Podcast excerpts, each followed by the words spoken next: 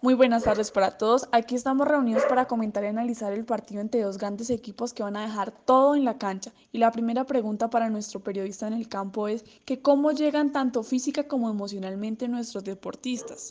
Buenas tardes, amigo. Un abrazo para ti y un saludo para todos los clientes. Para responder a la pregunta que se habló sobre los preparadores físicos de ambos equipos previo al juego, y nos comenta el primer equipo de la semana que entrenó de manera exigente y constante, realizando trabajos de alta intensidad acompañados de descansos moderados, mientras que el segundo equipo tomó un descanso de tres días sin control de alimentación y actividad física realizada por los futbolistas previo al partido de esta tarde. Esperemos que no afecte el descanso, la falta de preparación física y la no adecuada alimentación de sus jugadores a uno de los equipos. Para este tipo de esfuerzos físicos es necesaria una reserva energética amplia y la utilización de múltiples sistemas energéticos. Es correcto afirmar, compañero, que este deporte es necesario la utilización de tres vías energéticas para las diferentes acciones que deben realizar los futbolistas y los esfuerzos que deben desarrollar. Perfecto, compañero, gracias por la aclaración y esperemos que sea un gran partido el de esta tarde. Se terminó este gran partido con una diferencia increíble en el marcador y nuestro periodista en la cancha tiene uno de los protagonistas a su lado para que nos brinde las declaraciones acerca del juego. Así es, compañero. Aquí estamos con el capitán del equipo ganador. Y la primera pregunta que surge es, ¿cómo se preparó individualmente para afrontar el compromiso de hoy? La preparación fue conjunta y va desde la preparación del cuerpo en los entrenamientos para los esfuerzos que se van a vivir en el partido y también la activación de los sistemas anaeróbicos y aeróbico de ATP y PC.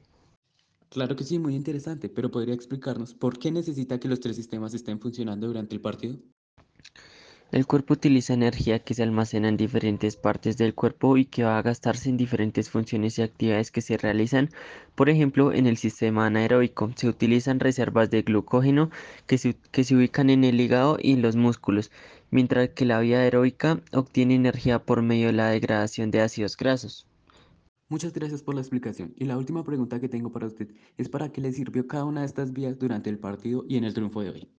Los sistemas de energía me permitieron realizar cada acción durante el partido de hoy. Por ejemplo, el sistema de ATP-PC, al ser un sistema que proporciona energía de inmediato, me permitió realizar las acciones cortas y rápidas como los remates o saltos. El sistema anaeróbico me permitió realizar movimientos tan largos, pero de una intensidad muy alta como los sprints. Y la y la vía oxidativa me proporcionó energía durante todo el partido de acciones de intensidad media. Muchísimas gracias por responder las preguntas que se le hicieron hoy y respecto a su equipo, muchas felicitaciones. Perfecto, muchas gracias por responder estas preguntas y que tengas un excelente día. Muchísimas gracias por responder las preguntas que se le hicieron hoy y respecto a su equipo, muchas felicitaciones. Fue un excelente partido el que se jugó hoy, ¿verdad?